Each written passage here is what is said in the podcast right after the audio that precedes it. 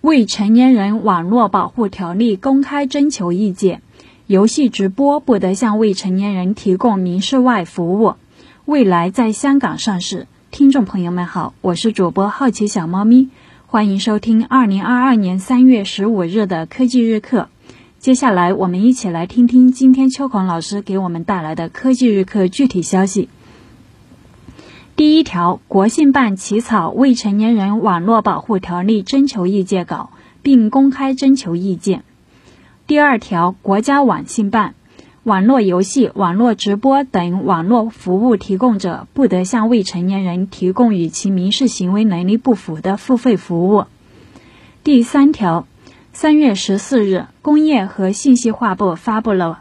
关于 A.P.P 侵害用户权益整治，回头看发现问题的通报，指出安兔兔评测、超能清理王、亚朵等十四款 App 存在侵害用户权益的问题。第四条，近日，美国专利商标局公开一项名为“仿生虚拟会议通信系统”的方法——苹果专利。专利中描述了一种。一种兼容计算机、AR、VR 眼镜、平板电脑、智能手机等设备的通信系统，人们可以通过动态卡通的化身来代表自己，在具有临场感的虚拟环境中进行线上会议。发明者此前是眼球追踪公司 SMI 的联合创始人兼总经理 Albert Schmidt，这家公司目前已被苹果收购。这项技术通过苹果的虚拟现实系统以及苹果公司的硬件组合系统来实现人员的数字孪生，并借助于虚拟现实的会议系统参与到会议中来。目前，苹果正推动技术的超前研发，并不断的通过底层技术的突破与产品的构建来探索元宇宙可能的发展与实现方向。这种技术将大规模商业化。关于苹果 AR、VR 眼镜的各种消息不断传来，不过苹果一直都捂得很严密。那苹果到底会给我们带来怎样的一个元宇宙世界呢？跟扎克伯格所畅想的 Meta 元宇宙又会有什么样的不同呢？我们继续耐心等待吧，希望苹果能以创新再一次证明自己。第五条，富士康母公司红海集团将新增近百家日本合作厂商。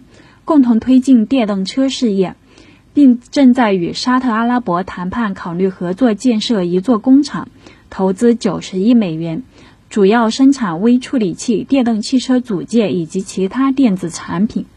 除了沙特，富士康还在与阿拉伯联合酋长国谈判，建厂地点可能选定阿联酋。第六条，知乎二零二一年总营收二十九点五九三亿元。净亏损十二点九八九亿元，广告收入十一点六零九亿元，月活一点零三三亿，创新高。秋鹏老师点评：节操丢了一地，知乎知乎。第七条，二零二二年三月十三日，未来以介绍形式顺利在香港交易所挂牌上市。股票代码为九八六六，不涉及新股发行及资金募集。至此，国内三大造车新势力蔚来、理想、小鹏都实现了在美国、香港两地上市。上市但不募资，是不是目前既需要美股的资金，又担心突遭变故再回港股上市来不及了？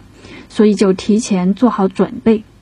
毕竟中概中概股现在是亲妈在在国内亲妈不疼，时不时的敲打一下，在国外又不是人家的亲孩子，啊，人家想怎么收拾就怎么收拾，处境很尴尬。特别是俄乌冲突以来跌得太惨了。第八条消息称，联发科计划今年上市其蓝牙芯片子公司，以筹集研发资金。并在半导体行业出现历史性的劳动力短缺之际，提高该公司在招聘方面的竞争力，可能会成为中国台湾证交所多年来规模最大的芯片行业 IPO。联发科是三星、小米、亚马逊、谷歌、OPPO 和 vivo 的主要手机芯片供应商。联发科旗下。蓝牙芯片子公司，为索尼、苹果的 Beats、JBL 和小米提供芯片。第九条，二零二一年 Q 四全球晶圆代工厂营收排行，台积电、三星、联电、革新、中芯国际前五。第十条，本源量子宣布获批国内首个量子计算技术创新中心。将围绕量子计算机工程化开展全站式开发。近日，合肥市政府发布第三批合肥市技术创新中心认定名单。本源量子与中科院量子信息重点实验室共建的量子计算合肥市技术创新中心通过认定。据了解，这也是国内首个围绕量子信息技术建设的技术创新中心。该技术创新中心获批后。将在量子测控技术、超导量子芯片升级与工程化等方面展开科研攻关。这两年，时常在一些高新科技新闻中能看到合肥的身影。二零二一年，在中国科技十项重大突破中，合肥就凭借九张祖冲之量子计算机，光储存时间达到一小时，人造太阳破百秒燃烧。证明凯勒几何核心猜想，它占据了四席位置。而在世界知识产权组织发布的2021年全球创新指数报告中，合肥排名第七十三位，世界区域创新集群百强。那在国家创新型城市创新能力评估报告2021中，合肥位于全国第九。我相信合肥未来在科技创新上还会有更多的成果贡献。第十一条，二零二二年二月，中国手游产品海外收入排行榜，米哈游《原神》、腾讯 PUBG Mobile、莉莉丝《万国觉醒》分列前三。第十二条，华为 MatePad Paper 墨水平板确认三月十六日国内发布。十点三英寸加鸿蒙 Harmony Harmony OS 二系统。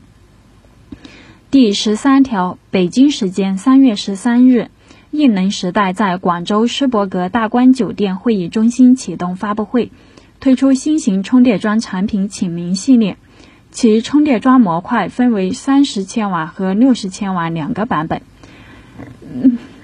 启明三零 C 售价三千九百九十九元，启明三零 C Pro 售价六千九百九十九元，六零 C 售价七千九百九十九元。异能时代这款新品发布后，有望解决充电桩行业长期以来存在的电损耗、电损高、售后成本高等诸多痛点。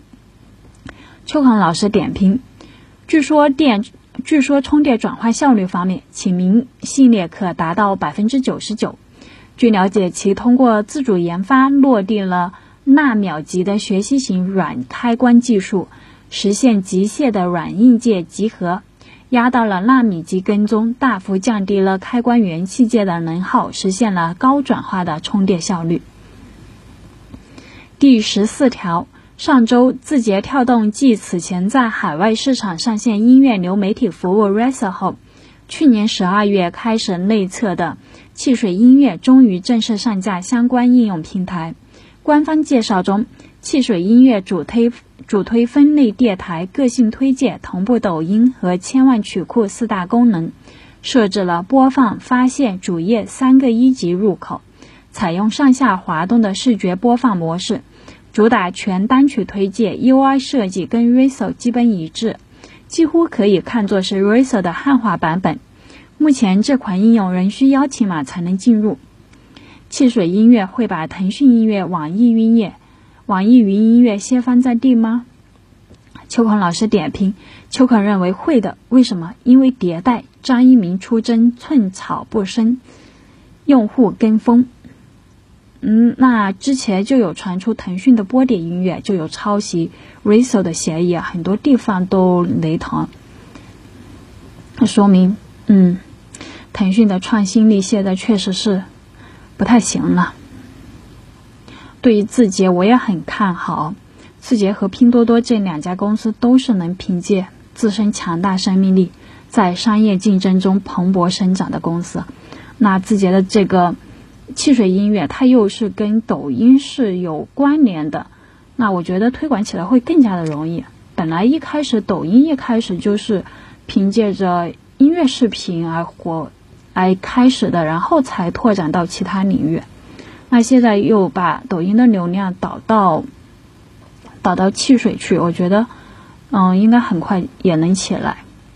第十五条，小牛电动李一男造车，自由家 NV 官宣月底开启预定，九月开始交付。牛创新能源科技旗下品牌自由家将于三月三十一日发布其首款汽车自由家 NV，定位于高端中大型五座电动 SUV，长四千九百一十五毫米，宽一千九百六十二毫米，高一千七百四十五毫米，轴距两千九百一十毫米，基于 Gemini 双子。动力模块系统打造，可全面兼容纯电系统和增程系统。秋孔老师点评：李一男的号子喊的一点都不响，也没有小米的豪华阵容，为什么能够这么快的交付呢？难道造小牛电动跟造电动汽车一样？不同创始人领导的公司风格也不一样，有的是没办先把概念站住了，有的是。三缄其口，突然就推出产品以来，推出产品来了。那这样子看来，李一男是一个很务务实的人。第十六条，微信网页版文件传输助手正式上线，可与手机、平板、PC 端同时在线。秋孔老师点评：微信终于站在用户角度思考问题了，产品经理强大呀，把该需求雪藏到现在。第十七条官宣，华为 P 五零系列新款机型将于三月十六日发布。第十八条，三星官宣将于三月十七日举办 Galaxy 新品发布会。第十九条，今天一款神秘的折叠屏手机照片在网上流出。根据近期要发布的折叠屏机型和图片中手机的字体来看，这款手机很可能就是传闻中的 vivo X Fold。Vivo 将于下月发布旗下首款折叠屏旗舰手机 X Fold，内部代号为蝴蝶。vivo 内部人士透露，这款折叠屏手机在核心部件铰链上将有很大技术突破，产品性能全面对标华为、三星。那我这里可以看到，它这个折叠屏手机的屏幕还是感觉性能还是挺不错的，看不出什么折痕。那想要看这个。手机照片的同学可以关注我们秋孔舆论的微信公众号，每天发布的科技日课我们都有附图。好了，以上就是今天的科技日课，欢迎订阅评论，我们明天再见。